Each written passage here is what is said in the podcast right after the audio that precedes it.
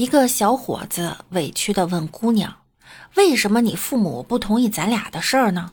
你告诉我原因，我改。”姑娘说了：“咱俩出去遛弯，走同样的路，我的手机计步器显示是三千七百六十九步，你的是六千多步。” Hello，各位听友，欢迎您收听今日的万事屋。那我依然是你们腿长的小六六。这年头啊，散步都有了新说法。这遛弯散步呢，现在要说 City Walk。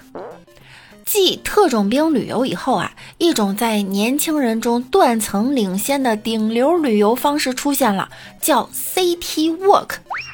就是呢，遇到绿灯就直行，遇到红灯啊就转弯，漫无目的的开盲盒似的漫步在城市里的一种游玩的玩法。甚至呢，在二零二三年旅游调研报告中，还有百分之八十二的人都想尝试一下 City Walk。这一行为呢，完美诠释着你永远不知道下个路口的惊喜是什么。这种随性、自然、放松、愉悦的氛围和形式，也吸引了越来越多的年轻人加入。但是有网友发现，它居然开始收费了。最高的竟然有一千二百块，这是什么陪遛弯吗？就这样啊，一个走走停停的闲逛模式，只不过换了个名字，就成了新晋流量密码和赚钱手段。更甚至，纵观这几年的流行趋势啊，类似 City Walk 这样换个名字就成为热潮的事儿呢，还有很多。比如起晚了随便吃点儿叫 brunch。有好感的人叫 crush，没有菜单有什么吃什么叫马卡萨。我真是孤陋寡闻了，或者呢说我是落后了，我要被时代所淘汰了。像什么 city walk 呢这种，我觉得不如在家玩一玩 homework。我这么懒是吧？有网友说哈，我试了四个红灯给我送回来了。这么热的天儿，什么 City Walk 呀？出去直接变 Hot Dog。有网友说了，用 iPhone 和 Crush 聊天，穿个 Nike 去 City Walk，走着走着去了星巴克，拜个美式冰咖啡，拍个 photo，发个 PYQ，说今天又是精致的一天。我怎么那么想打你呢？还有网友说，这种方式我也试了，我走了十一个红绿灯后，现在在水里泡着。您这是走到霸州了。前两天啊，一直有听友让我来说一说《封神》这部电影呢。说实在的，我是因为没有看过，所以一直不好评论哈。但是我看网上有网友说了，这个电影呢非常适合一家三口去看。孩子喜欢神话，妈妈喜欢肌肉猛男，爸爸喜欢狐狸精。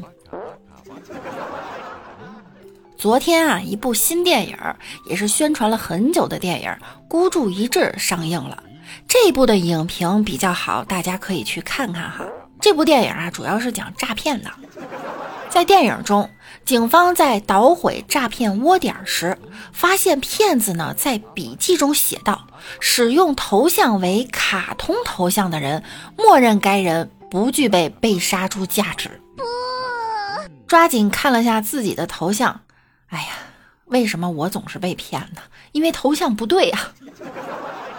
不过呢，涉案人员还说到：“一般用卡通头像的这种人，事儿多还穷。”这下感觉有点被冒犯到，一直认为自己挺聪明的，才不会被骗，原来只是因为穷。你说我穷，你可能不知道，我微信有整整九十一块一毛四。微信头像用“花开富贵”这种类型的，可能会被标记为 A 类客户。给大家分享一个冷知识哈。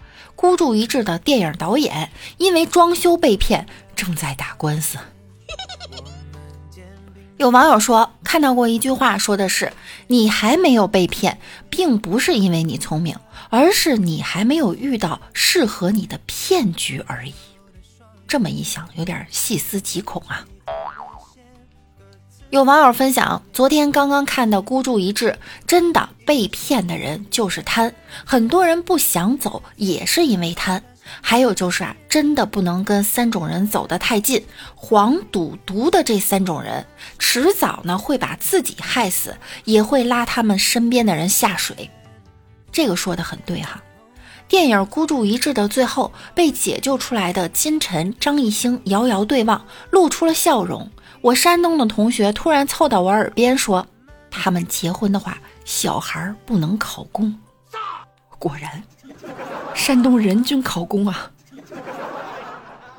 还有网友分享了这个电影最大的看点呢，是传君拜佛，金晨发牌，主打一星纯爱阿财。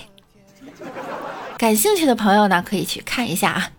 好啦，我们今天的节目呢，到这儿又要跟大家说再见啦。那我们明天再见啦，拜拜啦。海风味道变香甜